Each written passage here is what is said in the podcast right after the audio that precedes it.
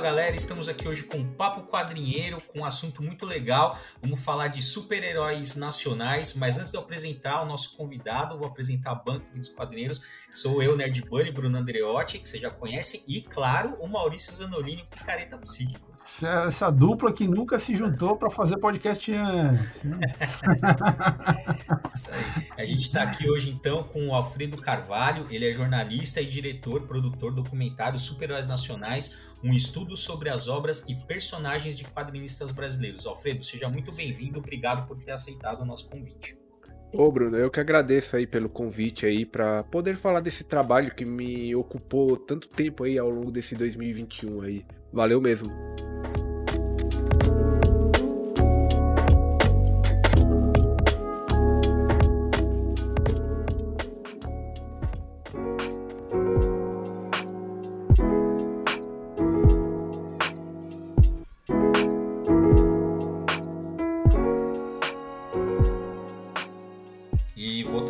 dizer que foi um grande prazer poder participar do, do, documentário, foi bem legal, gostei bastante, as perguntas que me fez e depois vendo o produto final, a gente vai deixar o link aqui, né? Já vou deixar o pessoal que está ouvindo tranquilo, vai estar tá o link aí para você, ele está todo, ele tá na íntegra disponível no, no YouTube, então vai ficar o link aqui para vocês poderem acompanhar, né? Vocês podem parar a gravação agora, ver o documentário, continuar depois o podcast, ouvir aqui o podcast, depois ir para o documentário, que vale muito a pena.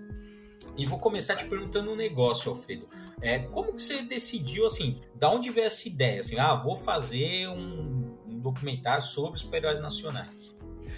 Então, é, na verdade foi várias ideias ao mesmo tempo. A primeira delas começou ano passado, né, porque eu trabalho com um portal de notícias chamado Leia Já, uhum. e no ano passado eu fui apresentado por um para um quadrinista, né, que é, que é o produtor do Bombeiro Mascarado, que inclusive está no documentário. Uhum. E eu fui entrevistar ele para falar sobre essa criação dele, sobre as inspirações e tudo mais.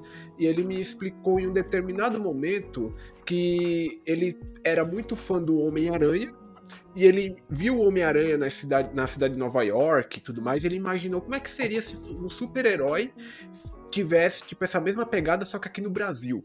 Uhum. E aí isso ficou na minha cabeça, eu nunca esqueci isso, né? Eu falei, pô, o cara gosta de um super-herói americano, ele criou o personagem dele inspirado num super-herói é, de fora, né? Num super-herói famoso, Homem-Aranha. Isso, eu nunca esqueci disso.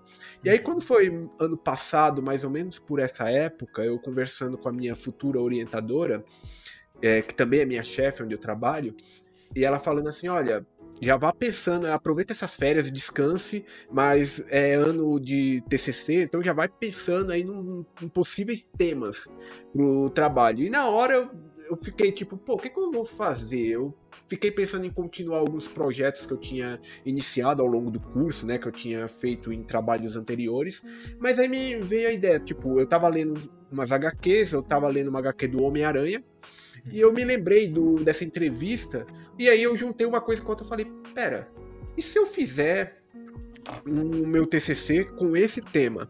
Né? Porque eu já tinha em mente que eu queria fazer documentário, que eu já trabalho com texto dia, todos os dias praticamente, eu queria fazer uma coisa diferente. E foi daí que surgiu essa ideia. Partiu daí, fazer alguma coisa com os quadrinhos nacionais, porque eu já conhecia algumas pessoas, né, alguns quadrinistas, então o acesso seria fácil e eu só não tinha ainda bem definido, né, qual que seria o recorte que eu ia fazer, qual que seria exatamente a temática que, que, eles, que seria abordada. Isso foi com o tempo, né, conversando com a, com a, orientadora, dando ideias, até que eu cheguei nessa ideia do, eu lembrei dessa entrevista e falei, peraí, se eu fizer aqui o recorte de super-heróis nacionais baseados na cultura do super-herói americano. Uhum. Foi assim. Legal. E, me, e como que você, assim, porque, né, tem o cara do Bombeiro Mascarado, tem o, também uhum. o cara, o criador do Lagarto Negro, que é, tem vários, né? Como é que você chegou nesses caras? Como é que você pegou esses quadrinistas específicos? Tá. É, foi também por causa de contatos que eu fiz ano passado com o meu trabalho. Tem, é, lá no documentário tem um rapaz que ele é o quadrinista do, dos personagens Dragões do Futuro, e ele também é o CEO da editora Quimera, que é uma editora que distribui esses personagens, né? Uhum. E aí eu já tinha feito umas entrevistas com ele no ano passado, para também para matérias do portal Leia Já. Hum. E aí eu cheguei para ele no começo do ano e falei assim, cara, eu tô com essa ideia aqui de TCC. Você tem personagem, é, é, você tem autores de quadrinistas que podem estar tá me ajudando, que você imagina que são, que criam personagens baseados na cultura do super-herói americano? E aí ele me passou uma penca de contatos, né?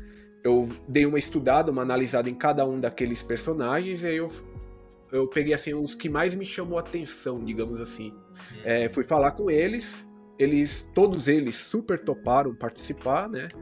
E, e até foi dessa maneira que eu cheguei até eles. Legal. E assim, é, conversando com esse pessoal, assim, eu, é legal no, no, no documentário porque você, é, você vai contrapondo algumas visões, né, sobre uhum. super-heróis nacionais e legal, vai, assim, isso é legal, né, vai aparecendo várias perspectivas sobre. Né? Conta um pouco assim, como é que você é, por, é, essa dessa decisão, como é que você foi montando também essa ideia de mostrar, né? Porque isso fica muito evidente quando a gente está vendo né? essa coisa de você contrapor ali, né? Não colocar uhum. uma visão sobre o assunto, mas tentar mostrar várias perspectivas possíveis. Sim, sim. É, primeiro foi assim, eu achei bem legal porque eu consegui realmente encontrar pessoas que davam perspectivas diferentes, né? É o que a gente busca sempre no jornalismo, né? Seria muito, teria sido muito chato se todo mundo tivesse falado a mesma coisa. É, e eu acho que o documentário ele ia ficar menos interessante nesse sentido. É, na, verdade, na verdade, o que, que acontece? Para produzir esse documentário, a primeira coisa que eu fiz, né, depois que realizei todas as entrevistas, que recebi o material de todos os entrevistados, é, eu tive que sentar, ouvir tudo e fazer um processo de decupagem, né, que basicamente é transcrever todo o material da, das entrevistas. Quando depois, depois de pegar tudo, ter todo o material transcrito, eu fui ler e ver quais são. A minha orientadora falou assim: dá uma olhada em quais são os pontos que se conversam, por assim dizer, né?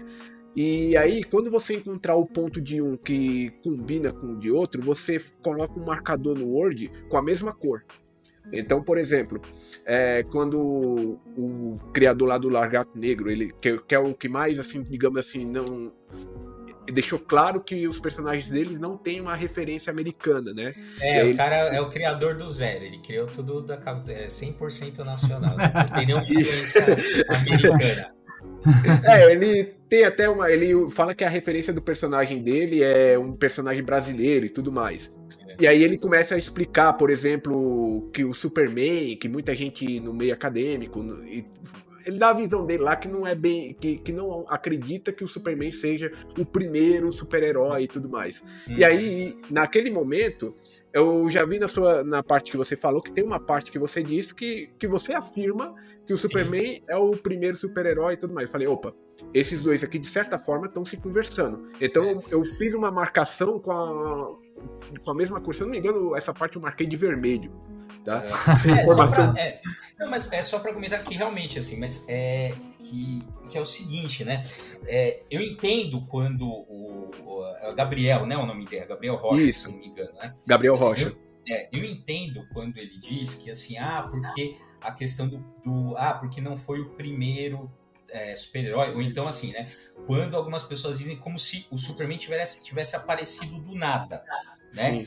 Eu, eu entendo quando ele diz assim, ah, não é que o Superman apareceu do nada, assim, ah, tava todo, sabe, o Jerry Siegel e o Jerry Schuster, eles foram lá, criaram tudo. Não, não é isso, né? Qualquer pessoa que, que, isso não, é, não é isso, assim, mas é que o fato do Superman ele amalgamar alguma, alguns elementos de maneira única, né? Ou de uma maneira que ninguém tinha feito, é esse que é o ponto de virada né? Porque uhum. aquela coisa, né? Tipo, identidade secreta já tinha, super, super poder já tinha, tinha vários elementos que já tinham, né? Tanto é que é, isso, apesar né, de ter, da maioria dos pesquisadores concordarem que são Superman, mas lógico que tem a controvérsia. Então, fala assim, ah, mas o primeiro mascarado foi o fantasma. Não, mas o primeiro que tinha símbolo no peito foi. Então, assim, tem essas coisas, né? Sim. Mas é que é, esse que é o, o, o ponto, né? Mas eu, eu, entendo quando ele diz que assim, do jeito, às vezes, dependendo da narrativa, dependendo do, né, de quem tá contando a história, parece que o Superman ele é uma exceção total da, é. da, da, coisa. E não é, né? Ele não inventou, tipo, não inventaram a roda com o Superman. Exato. É, ninguém. é, ele foi o que popularizou, por assim dizer, né? Chegou num público massivo maior. É, exatamente. Mas desculpa, você tá. É que essa parte eu, eu ia. Eu até marquei aqui para comentar, mas é que Não, você estava comentando do processo de criação que você foi lá, você, mar, né, você foi marcando os pontos que convergiam Isso. e divergiam. Isso, é. Eu falo pra caramba, então não. não se- aqui também. Aqui todo mundo fala pra caralho. O Maurício tá, tá mais ou menos quieto hoje. mas Mas, é, pouco, mas né? aqui a gente fala pra cacete. Mas aqui é pra falar mesmo. Podcast é pra isso. Vontade. Então, beleza. É, mas então, eu, depois que eu fiz todas essas marcações aí, aí vem o processo de escrever um roteiro, né? E aí, aí, de fato, a gente começa a pensar como que vai ser esse documentário. Porque o documentário em si, ele precisa fazer sentido. Ele- eu não posso simplesmente é, pegar tudo que eu, que eu coletei e ju- juntar, colar e esperar que aquilo faça algum sentido. Ele tem que ter uma narrativa, ele tem que ter uma introdução, um desenvolvimento e uma conclusão. Né? Então, depois que eu peguei todas essas partes que me chamou a atenção, eu falei, tá, como é que eu posso conectar isso de modo que realmente pareça, pareça que, que exista uma história sendo contada ali. E aí eu comecei a escrever o roteiro, né? E aí, claro, como quem já passou por esse processo de TCC sabe como é que é. Tipo, você faz uma, uma primeira versão, você mostra para sua orientadora, ela vai olhar, ela vai dizer, tá, legal, mas muda isso, muda isso, altera isso aqui, não seria melhor colocar essa parte aqui primeiro, depois colocar essa daqui?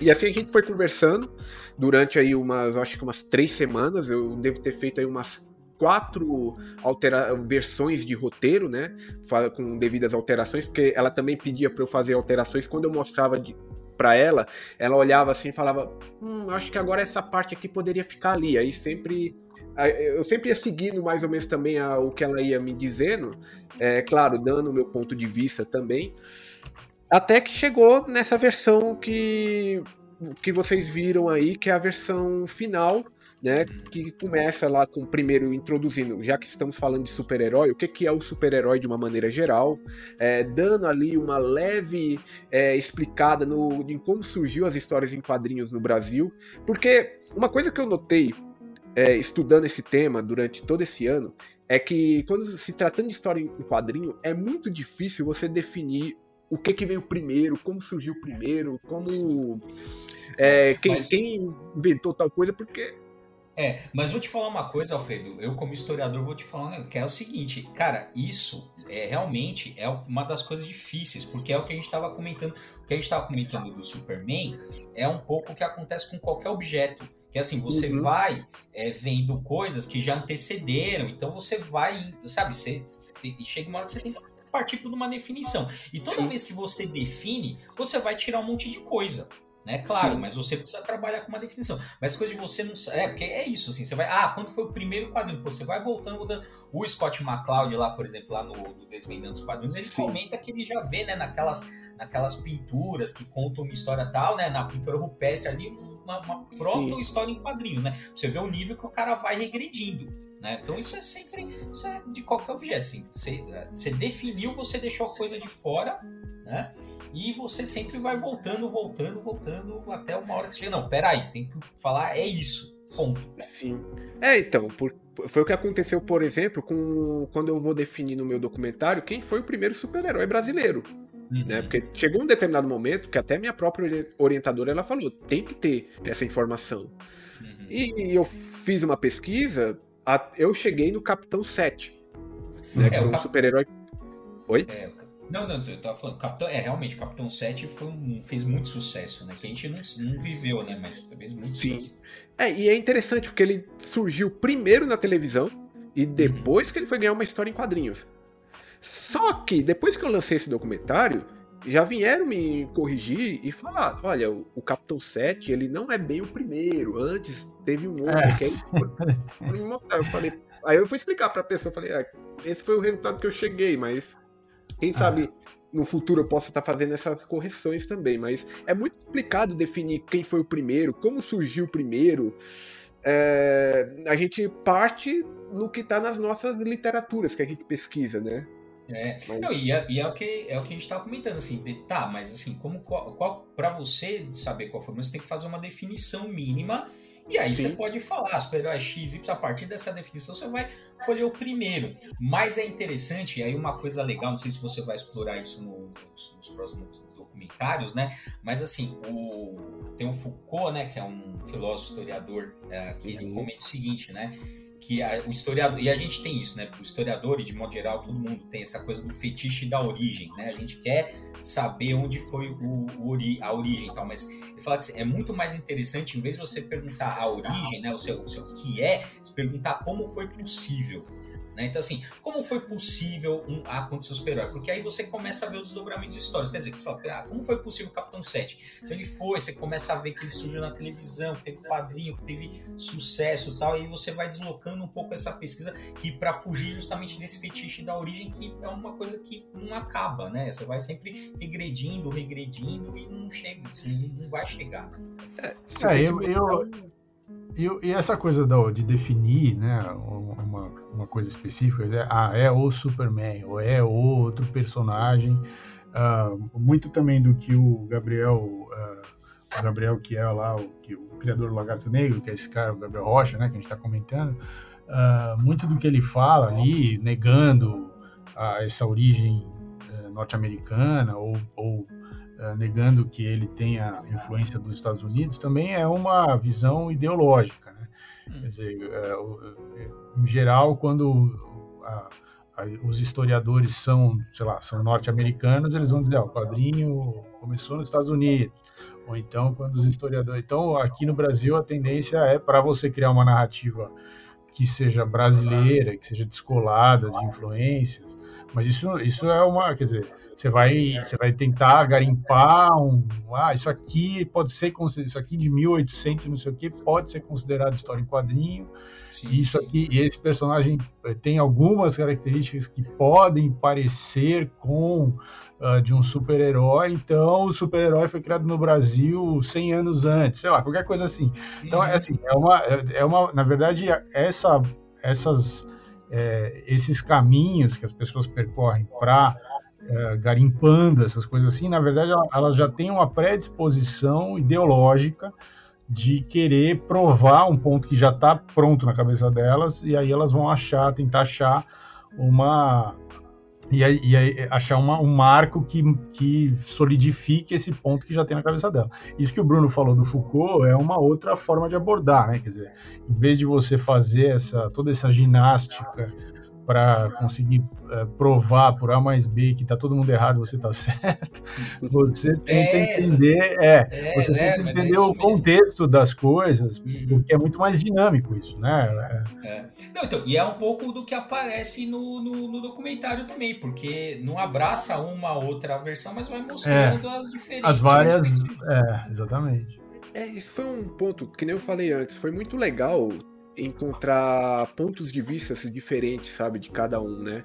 Porque a ideia do jornalismo, né, é essa, não é você comprar uma ideia, não é você assumir um lado, mas é você realmente mostrar todos os lados e deixar que o seu espectador, no caso do documentário ou no caso do seu leitor, ele que tome uma decisão, ele que interprete da maneira que ele achar interessante e aí ele que decida se aquilo tem ou não uma influência é, norte-americana ou não. É, essa era a minha intenção desde o início, né? Era uhum. mostrar esse, dar vozes a essas pessoas e diferentes pontos de vista diferentes.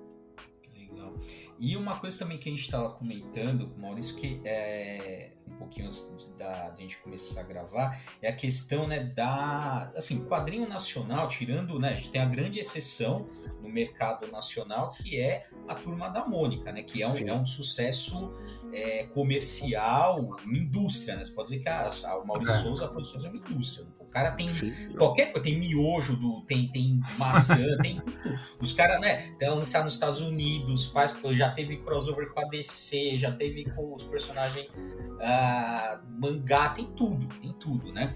E uh, de maneira geral, né, os, os quadrinhos nacionais eles são é, têm um público restrito, né? E super-herói nacional tem um público mais restrito ainda. Sim. Né? E você percebe isso na é, é legal, né? Comenta um pouco isso aqui, isso parece bastante na fala dos quadrinistas, né? Essa coisa de, de ser uma coisa de nicho e meio que eles quererem sair desse nicho, né? Sim, é, uma das coisas que eu quando eu estava escrevendo a parte teórica do meu trabalho, né, é, eu tive que me apegar muito às questões da indústria cultural, da cultura de massa, né, é, as teorias lá do Ardono e do Hockheimer, é, porque de maneira geral o quadrinho ele é um produto da indústria cultural. Ele é um produto para as massas, né? Ele é feito para consumo rápido, por assim dizer.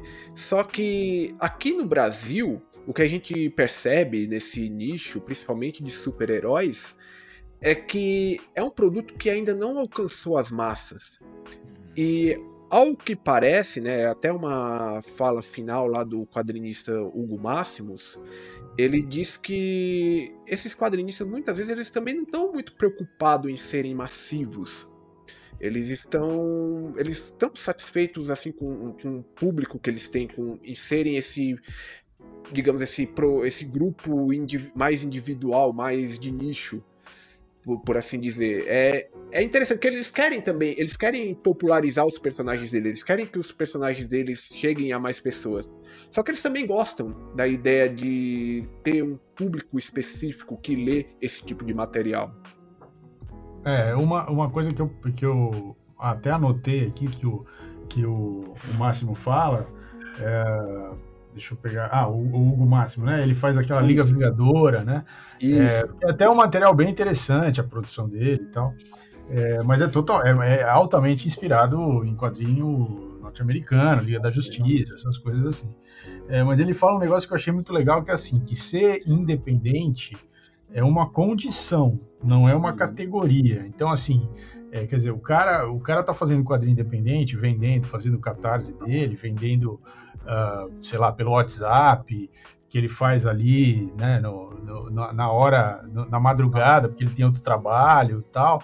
Esse cara, ele tá nessa condição porque é, é, é esse mercado que ele conseguiu uh, chegar, é esse tipo de público que ele, que ele conseguiu atrair para a produção que ele tem, mas ele não tem um, ele não conseguiu um trabalho como, sei lá, como uh, desenhistas brasileiros que trabalham para as grandes editoras, ou uh, ele, ele, ele ele está fazendo um trabalho independente porque é o que é possível, basicamente. Então, por isso tanto que ele chama. Tanto é que a edição, os quadrinhos dele, desculpa te cortar, mas os quadrinhos dele, os quadrinhos de todos eles aí, não, é, não são produções que estão, tipo, saindo semanalmente, quinzenalmente, mensalmente. Exato. Sai um ali, depois sai outro, sabe? É, é totalmente sazonal, né? Porque depende muito de, do tempo que o cara tem, o dinheiro que ele tem para produzir. É, então, assim, não é, ou seja, não é uma, uma categoria. Tipo, o cara não fala assim, ah, eu, eu por, por uh, decisão ou, ou, ou, convicção própria, assim, vou ser sempre um quadrinista independente, porque não, não, não é isso. Quer dizer, se o cara, se o quadrinho do cara começar a fazer sucesso, uma editora falar, ah, vamos fazer não sei quantos mil de tiragem, vamos levar isso, vamos traduzir isso para outras línguas, o cara fala, não, não quero, eu sou independente, eu quero ficar fazendo só no Catarse, vendendo 100 quadrinhos por cada projeto. Não, não é isso, né? Então eu achei, eu achei essa fala bem interessante, porque na, no mesmo tempo que ele fala isso, ele fala isso que a gente estava comentando agora, quer dizer, que os caras gostam dessa coisa que é uma característica do colecionismo, né?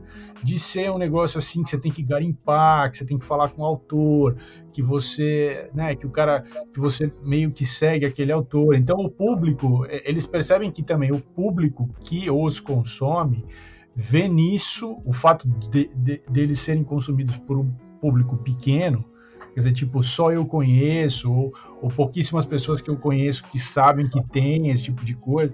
Então vira um negócio assim, tipo aquele vinho uh, que é super, né, super raro, ou aquela coisa. Tem uma, tem uma coisa desse tipo, assim, e que é, eles percebem, eles como autores, percebem que isso para o público é, uma, é um valor importante e eles, obviamente, estão sobrevivendo disso, então eles compram essa ideia também de uma coisa de colecionismo, de um, de um nicho do nicho, né? É, mas isso, obviamente, restringe né, a, a, a, a possibilidade deles falarem para mais pessoas e tal. Né?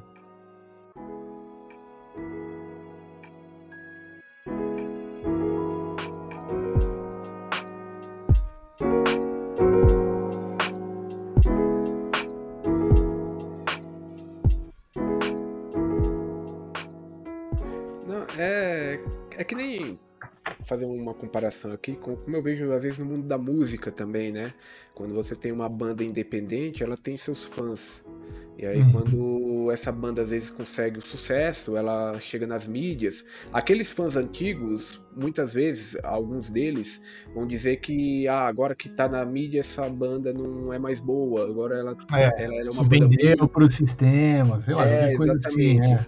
É. Provavelmente com eles também, tipo, quando, se che quando chegarem a um ponto mais alto, vão, vão ter uhum. desses também que vão falar que o produto deles agora não, não é tão bom quanto o da época independente. Mas a, a grande questão, né? Tipo, todo quadrinista eu imagino que ele espera é, que seus personagens cheguem no maior número de público possível. Eles querem que suas obras sejam conhecidas. Né? Eles gostam, eu não tiro a razão deles de gostarem da ideia também de fazer parte desse universo independente. Mas, com certeza, se eles é, se eles tiverem em algum momento uma chance de uhum. levar esses personagens para mais pessoas, com certeza eles vão levar sem pensar em duas vezes. É, imagino que sim também. É, cara, porque é, acho que tem, tem uma coisa, né, nessa, nessas questões de você atrair um público maior, que, e também de ter esse fôlego de produção, né, que você comentou, porque de fato, cara, eu lembro, né, cheguei até a comentar o meu, pô, eu, come, eu e, e é interessante, né, porque o cara do, do bombeiro é bombeiro mascarado, né? Isso. É, então, é, é legal que eu, Santos. É. é então, mas é legal porque assim, ele falou assim: "Ah, eu vi um herói". Cara, foi mais quando eu, eu descobri herói nacional, super-herói nacional, exatamente assim. Só que foi numa revista é, do Arthur Garcia. E foi e a minha foi. Cara, eu abri a revista, na, na, época sem conta. Hoje você não acha em banca, né? Mas na época, eu, cara, eu abri a revista e sim. E tava os caras no meio de São Paulo. E eu pirei, eu falei, caralho, os super-heróis eles estão no meio de São Paulo, puta merda. Tipo, não, é, sabe, é uma coisa que não passa pela cabeça, né? Porque de tanto que a gente está acostumado a ver eles naquele cenário é, americano. E tem aquela. A, e tem também essa frustração, cara, e era assim, você não sabia, né? Você lia um número e você não sabia se ia sair o próximo. É, exatamente. Né? É. Dif, diferente de, de, uma produção uh, uh, de super-herói americano, que é, pô, ali tem toda uma indústria, né? Que, que gira em torno da, daquilo. Mas, e, e, aí eu queria comentar é, uma fala, cara, a gente, a gente fez aqui um episódio também com o Denis Mello, que é um quadrinista que ele fez um quadro muito legal chamado, entre outras coisas, né, fez o Teocrasia, né, e ele comenta isso, né, ele fala assim, cara, por que que os caras são bons, né, não é porque é iluminado, porque, cara, porque lá eles, é a profissão do cara, não é que o cara faz, porque é isso, cara, que há muitos vezes, cara, pô, o cara tem ele faz outra coisa. O quadrinho ele faz também. Né? O cara não é. se dedica ali, pô, o cara, sabe assim, lógico, tem os profissionais e tal, mas quem são os profissionais que se mantêm 100%? Pô, você tem, sei lá, alguns casos, você tem, sei lá, o cara lá do sábado qualquer, você tem uma carta, você tem um ou outro aqui que conseguiu fidelizar esse público e consegue se manter, né, fazer uma produção contínua, e tal com esse público. Mas, cara, a maioria não dá. Então é isso, você vai, pô, você trampa, mas você quer fazer o teu personagem porque é legal. Tem um público ali que, claro, né, pô, você tem um público que te alimenta, é para isso que você faz, né, para atender. Mas essa passagem, cara, e tinha que ter, que infelizmente a gente, a gente tinha que ter esse mercado, né? a gente tinha que trabalhar para criar esse mercado, que é isso, que é, que é para as coisas se manterem né, para esse cara poder se dedicar profissionalmente, integral, quando eu digo profissionalmente, é integralmente aquilo, né? Falou, pô, vou fazer bombeiro mascarado aqui oito horas por dia, todo dia da semana. É para é, e aí, por quê? Porque vai ter um público que vai consumir, que eu vou poder me manter e, e assim vai. É, tipo, tem uma coisa que, pegando isso que você falou, que até o próprio Hugo também cita no, durante o documentário, que ele fala, a gente aqui no Brasil estamos acostumados muito com material lá de fora. A gente cresce nesse meio, né? Tipo, quando a gente é mais, pelo menos eu que cresci nos anos 90, eu cresci assistindo desenho na TV Globo, que na maior parte do tempo veio de fora, veio dos Estados Unidos, né? Depois com o tempo, os animes, também que veio do Japão e tudo mais, sessão da tarde. Então, tipo, a gente cresce nesse meio, é, consumindo esse tipo de material. Quando a gente vê uma coisa de daqui, feita daqui, que nem você falou, tipo, um personagem receber um cenário de São Paulo, por exemplo, a gente acha isso muito foda e também, de certa forma, a gente também acha um pouco estranho também, que a gente não tá uhum. acostumado a consumir coisas daqui, né? E aí a gente para e pensa, será que existe esse mercado aqui no Brasil? Porque nós, infelizmente, estamos num governo, não é só de agora, isso já vem pelo menos desde que eu tenho que eu me entendo por pessoa, é, um governo que não nunca se preocupou muito em fomentar a cultura, né?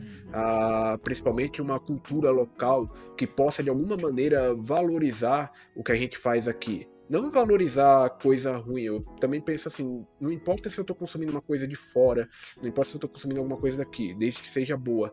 Mas, é. tipo, a gente tem coisa boa aqui também. Claro. É, é, é, porque tem, tem um discurso também do nacional pelo nacional, mas, pô, tem merda nacional ainda é merda, é. sabe? Não dá pra. é, assim, não, tem muita, cara, tem muita coisa bacana e tem mesmo, né? Mas a gente, pô, eu falei, tem merda nacional e merda tem tudo, né? Tem. Uma galera tá muito, né, nacional, não sei o quê. Não, não é levantar. Não é nem. A minha questão, tipo, não é nem levantar uma bandeira. Ah, vamos. É, tipo, uma bandeira nacionalista e falar, não, uhum. é só. Uhum. Aqui é só esse tipo de material que eu consumo, é só esse tipo de, esse tipo de produção. Que nem, por exemplo, eu recebi feedbacks desse documentário de pessoas que acharam ruim eu ter citado um super-herói de fora em algum momento, né? É, é, mas é... O, ponto, o ponto do documentário era fazer um paralelo mesmo, né? Então, Exatamente. Não tinha como não tô... citar, né? Eu tô é. falando de influências, né? Eu tô falando de influência do super-herói americano. E aí o que eu, eu, é. preciso que o meu espectador entenda o que, que é esse super-herói americano. Claro, claro.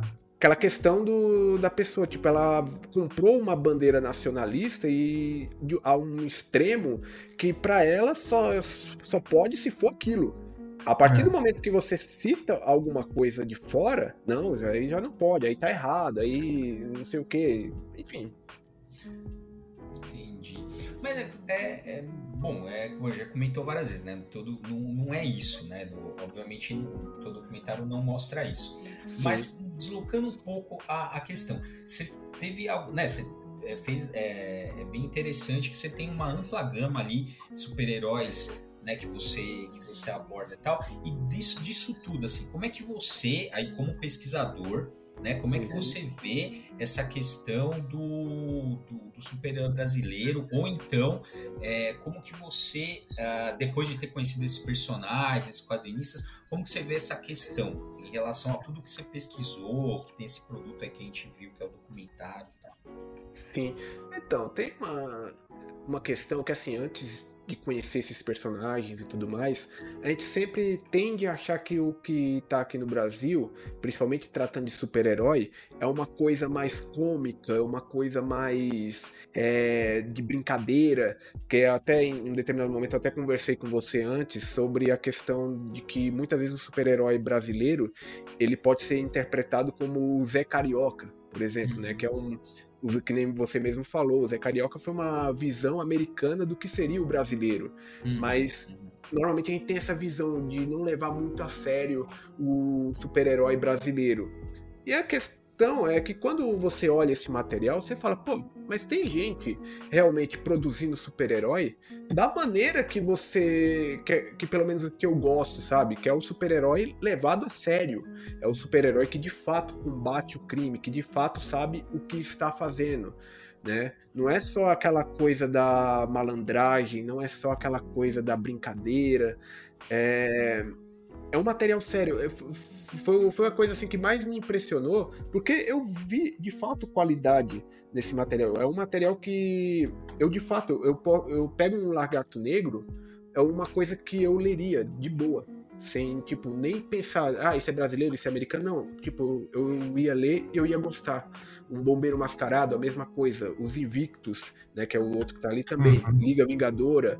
É, é um material que eu, que eu enxergo qualidade. Como leitor, como público que consome HQ, eu vejo qualidade naquilo. Né? Então, tipo, eu, eu achei muito legal poder perceber que a gente tá além daquela visão limitada que eu tinha no passado e que muitos têm até hoje. É, legal. É, essa, essa visão, só para só dar mais um input aí a respeito dessa visão que o brasileiro tem da produção brasileira, né? É, eu lembro quando a gente, quando saiu aquele é, documentário 3% lá no Netflix, que teve várias temporadas, foi assistido no mundo inteiro, uh, chegou a ser um dos, uma, uma das séries de ficção mais assistidas fora do Brasil, né? É, aqui no Brasil choveu críticas, né? Ah, porque os, os atores estão muito mecânicos, essa, o texto muito duro, as falas, a interpretação, várias, tinha vários níveis de crítica é, negativa sobre, sobre a, a série, uh, mas a série é, foi bem fora, né? Então é interessante porque a gente também, quer dizer, é, a gente consome material, uh, principalmente audiovisual, quer dizer, quadrinhos acho que é um pouco diferente, mas uh, esse material de séries e tal, uh, e, e, a gente consome muitas vezes, muitos no Brasil consomem essas coisas dubladas, né? É, e, e, a gente acha que, nossa, os caras têm uma qualidade e tal, mas você não, é, a gente não sabe o quão. Se, se um norte-americano assistindo aquilo vai falar, nossa, esse ator é horrível. Não, cara, não desculpa, tá eu, eu, eu, só, eu, só vou, eu, só, vou, fazer um, um, um comentário. Meu, eu assisti, a Highlander, a série, eu assistia, eu comecei a assistir dublado quando assistia, né? Sim, e eu achava que, É, eu achava que o cara é um bom ator. Porra, quando eu fui ver aquilo legendado, caralho, o dublador, infelizmente eu não vou saber o nome do dublador, cara, mas o cara melhorava a atuação. Salvava, né? Porra, salvava. O cara, o cara é uma porta do, do da série lá, o Duncan Macau. O cara é uma porta. E o, o, o, o dublador salvou. Eu não acreditava. Eu falei, caralho, meu cara é muito A nossa dublagem, ela é muito boa. Então, é, então. Então, e você vê, e aí, e assim, faz muito pouco tempo que a, que a internet abriu as portas para o pessoal uh, dar valor para os dubladores, né? Porque também Sim. antes da internet não, era um negócio que estava lá e ninguém nem pensava muito sobre isso. Então você vê como assim, tem muita coisa de qualidade que a gente produz, seja dublagem, ou seja quadrinho de super-herói, ou seja série de ficção, não importa. Mas que a primeira reação do público é um pé, com pé atrás. Assim, é, Sim. E, é, e aí você, né, quando você vai, a pessoa faz a pessoa ter mais contato com aquilo, acompanhar um pouco mais e ficar mais, é, conviver um pouco mais com aquilo, aí essas barreiras vão caindo. Assim, mas é, mas é uma coisa que realmente dificulta chegar no público, né? Porque a gente tem essa ah, aquela coisa do vira-lata, né? A coisa é, é coisa feita para o brasileiro, então ah, é meia boca, mais ou menos, tal e, e é o problema isso. Né? Sim, não. E assim uma coisa que eu noto é, como jornalista mesmo, na minha profissão diariamente, é que eu sempre vou atrás assim de pessoas que produzem coisas, né? Eu já, eu já entrevistei pessoas que produzem quadrinhos, mangás, é, RPGs de mesa, uhum. um monte desses tipos de coisas nerds que eu curto aí e tal. E é sempre cair sempre na mesma tecla. Eles sempre quando a gente vai falar de quais são os desafios de produzir esse tipo de conteúdo no Brasil, eles sempre vão falar do preconceito do próprio brasileiro. Ah, é um material uhum. brasileiro. Então a pessoa já olha com o nariz torto para é. aquilo, que não Exato. Tipo, ela nem conheceu, ela nem viu ainda. Mas só o fato de, de, ter, o, de ter o Brasil rotulado ali, ela já é. olha com um certo preconceito. Eu, é uma. É, em todas as obras que eu de todos os, os, criadores que eu já entrevistei na minha vida até hoje, eles sempre, não tem como eles sempre não falar disso aí. E, é, e, que... e, e, esse, e isso faz o contraponto, explica também por que você tem outro, a outra ponta disso, que é, eh, por exemplo, como, como você citou aí, quer dizer, ah, você falou do, do Superman, lá os caras já nos comentários já vieram, já vieram com cinco pedras na mão. É, mas assim, mas assim, veja, você está falando, o seu documentário é uma, é uma, é, a pergunta do seu documentário é, é qual é a influência dos quadrinhos norte-americanos nos quadrinhos brasileiros? Como Sim. que você não vai falar do Superman? Então, quer dizer, o cara já, já é, é, aí é um nacionalismo cego, né? É um nacional, então assim, só pode ser nacional, só pode ser verde e amarelo, só pode ser BR. E, e, isso não faz sentido, né? Porque o mundo é diverso, é complexo. Nós somos atravessados por várias culturas, assim como nós se, né? é, é, começarmos a produzir em escala e tal, podemos também atravessar a cultura dos outros com a nossa produção cultural. E é assim que funciona, né? Então, é, mas como a gente tem essa coisa do vira-lata de um lado e do ultranacional do outro, que, a, que nos últimos anos isso, esse ultranacional é, veio mais à tona, né? né? A gente tá, é, são os dois extremos. É, então é complicado, né? Porque realmente a gente fica é, é, fica travado de um lado e refém do outro, então fica é, difícil, né? Você tentar falar no meio, né? Porque o seu, a, o seu documentário é uma, exatamente o que você está falando desde o começo, quer dizer, você não tem, você não está dando uma visão de um lado ou do outro, você está tentando dar pluralidade de visões que é um, um, discurso de meio, assim, eu não estou fechando nada, eu tô, tô tentando abrir todas as frentes aqui para a gente entender o leque total mas a galera tem uma dificuldade brutal, assim. Então, ou o cara te, te ama, ou te xinga, ou, e não é isso, entende? É, vamos conversar, vamos dialogar, vamos pensar, é isso. É, você tem diversas opiniões, você tem diversas visões. É, não adianta a gente querer isolar uma e só mostrar outra, né? O legal é, é você realmente mostrar todas. Ah, mas o que, que acontece, cara, é que assim, no, quando a exibição desse documentário eu até me surpreendi no dia, porque eu, eu não achei que ia dar tanta gente.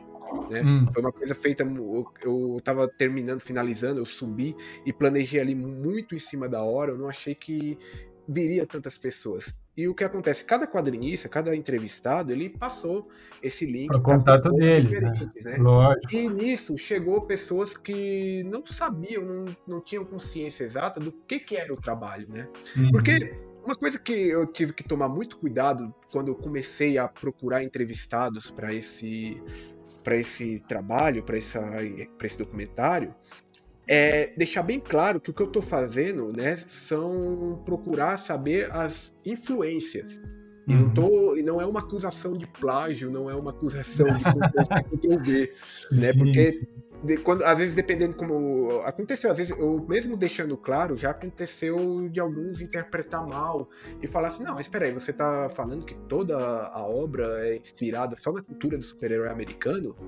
Uhum. Você tá. É, você tá querendo dizer que. Tá diminuindo, né? Tá diminuindo, é. É, como se você falei... estivesse diminuindo, né? Falando, ah, vocês, vocês são todo um bando de cupião, não tem ideia própria tal. E não é isso que você está é, falando. É, não, não. É só tipo, não, qual é a sua, qual é sua inspiração? Porque Exato. É, vem a partir de uma inspiração. Eu, há uns tempos atrás, eu fiz um curso de design de jogos. E hum. lá, eu lembro até hoje, a primeira aula da gente é tudo que a gente vai começar a criar tem que partir de uma referência. Sempre Exatamente. que a gente. Eu, eu lembro que, que aconteceu já. Eu, tipo, ah, vou criar aqui um negócio aqui, tudo. Eu crio uma coisa mó legal, você professor, professor. Tá, mas qual foi a sua referência? Uhum. Ah, eu não uhum. pensei na referência aqui, eu só criei aquele. Não, não. Vá atrás de uma referência. Então, tipo, eu nunca esqueci isso, né? É, é. É, e, cara, e, assim. Só, só, só desculpa, mas é, é, isso, cara. É, esse teu professor é isso, assim, porque se você faz as coisas sem pesquisa, você corre o risco de criar a roda duas vezes. Já criaram Sim. a roda, você tem que partir da roda para avançar, você não pode criar a roda duas vezes. Exatamente. É tipo, é, é só tipo, qual, como, o que que te motivou a isso? Tanto que, tipo, por mais que meu trabalho abordasse essa inspiração, eu dei espaço também para pessoa, para o quadrinista, no caso do Gabriel Rocha, que realmente ele falou, não, não tive inspiração nenhuma. Tudo bem, tá, tá uhum. lá do mesmo jeito, é legal ter essa visão. É. Sim, Inclusive, eu tô esperando um. Eu, é, ele fez um trabalho agora para a editora Universo Fantástico que tem um Lagarto Negro. Estou esperando chegar. Em breve chegará aqui, que é com o personagem do Lagarto que eu estou querendo ler. Se já li algumas coisas, mas saiu agora pela, pelo Universo Fantástico. Deve estar tá chegando aí agora no, primeiro semestre do que vem, que eles fizeram no coletivo Catarse. São coisas legais, cara. Eu curto pra caralho super brasileiro. Sou é sempre. É, é, que o Pulsar, né, que eu comentei, tem um, tem, um, tem um carinho especial pelo Pulsar, que eu acho que é o melhor de todos. Mas aí eu. E, e ele é muito gente boa. O Gabriel, tipo, que eu já entrevistei ele tanto para esse documentário, já entrevistei ele em outras oportunidades também. Ele é um cara super gente boa. É, tipo, ele, ele não se incomodou com o meu documentário. Pra, que eu, depois eu conversei com ele, e ele não, ele não, ele não se incomodou ter, tipo, essas visões diferentes. Ele tá, tá lá a visão dele, é, é isso. E todos os quadrinistas em si que participaram, né, todos eles é, gostaram muito do material, mesmo eles não concordando com a visão de todos, mas tipo, eles acharam que o material ficou bem construído ali.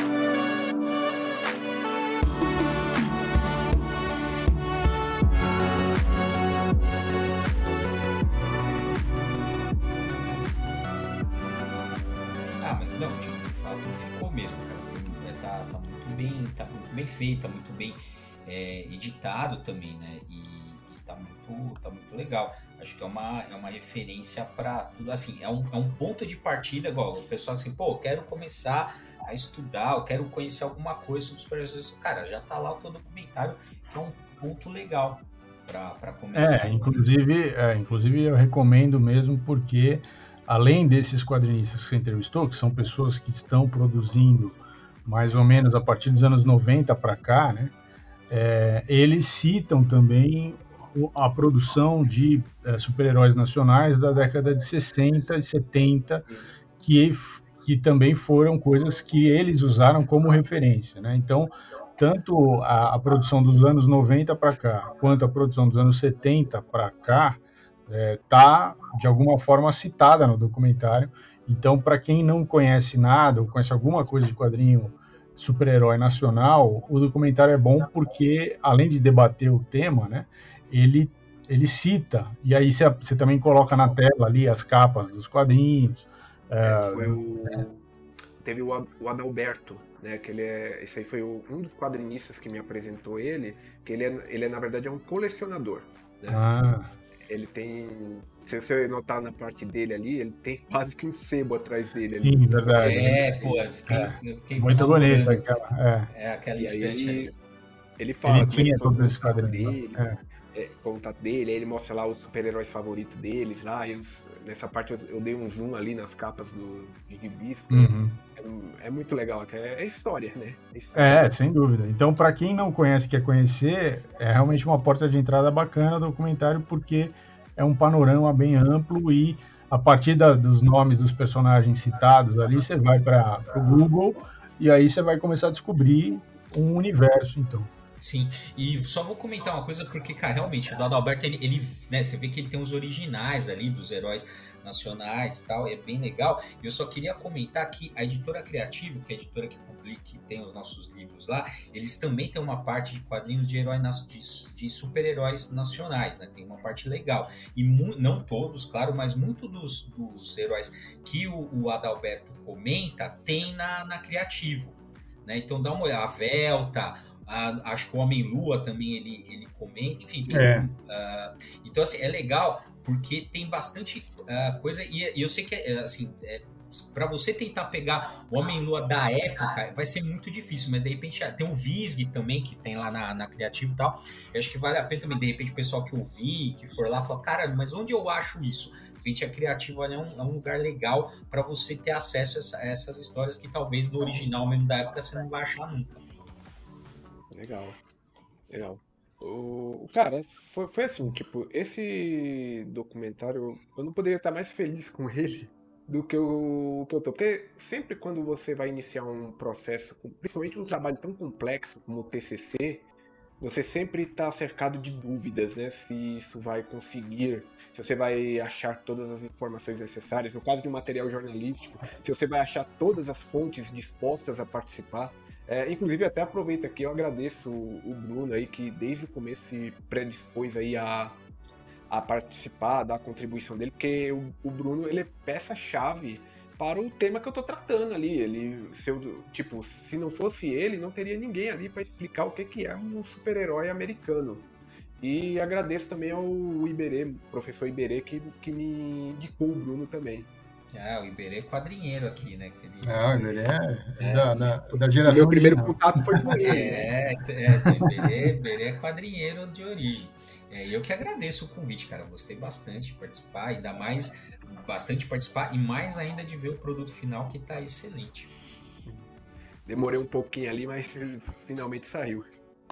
então acho que é isso, gente. A gente deu esse panorama aqui geral, apresentamos o documentário, vão assistir, que é muito legal. E agora, Alfredo, faça seu jabá, onde é que o pessoal te encontra? Tá, então, eu, eu sou muito ativo no meu Twitter, né? Podem me seguir lá, que eu. Deixa eu pegar aqui o perfil certinho. É arroba carvalho underline alf. Alf, que é o meu, normalmente é um apelido que o pessoal usa pra, pra mim, né? Que é o Alf de Alfredo. Hum. Então, arroba Carvalho, underline Alf. Eu tô bem ativo lá, lá eu publico muito o meu, as notícias, as reportagens que eu escrevo, né? E se quiserem também, podem me seguir no meu Instagram, que é o. Vou, vou digitar aqui MRX Alf. MRX Alf.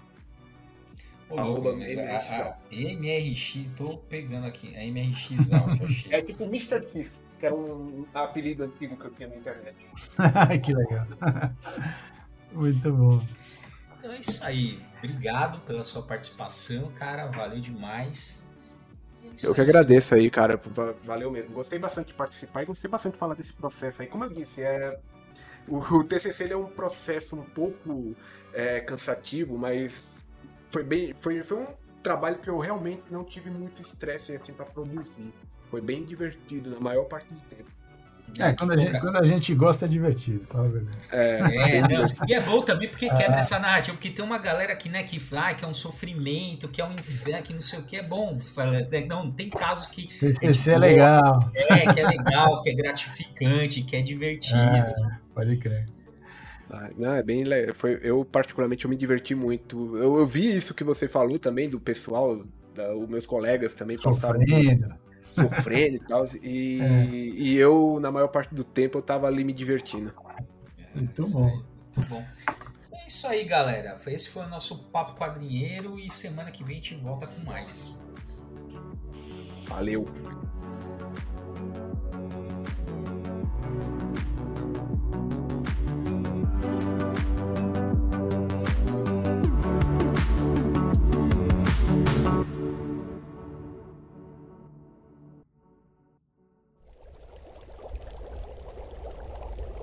Uma produção musical.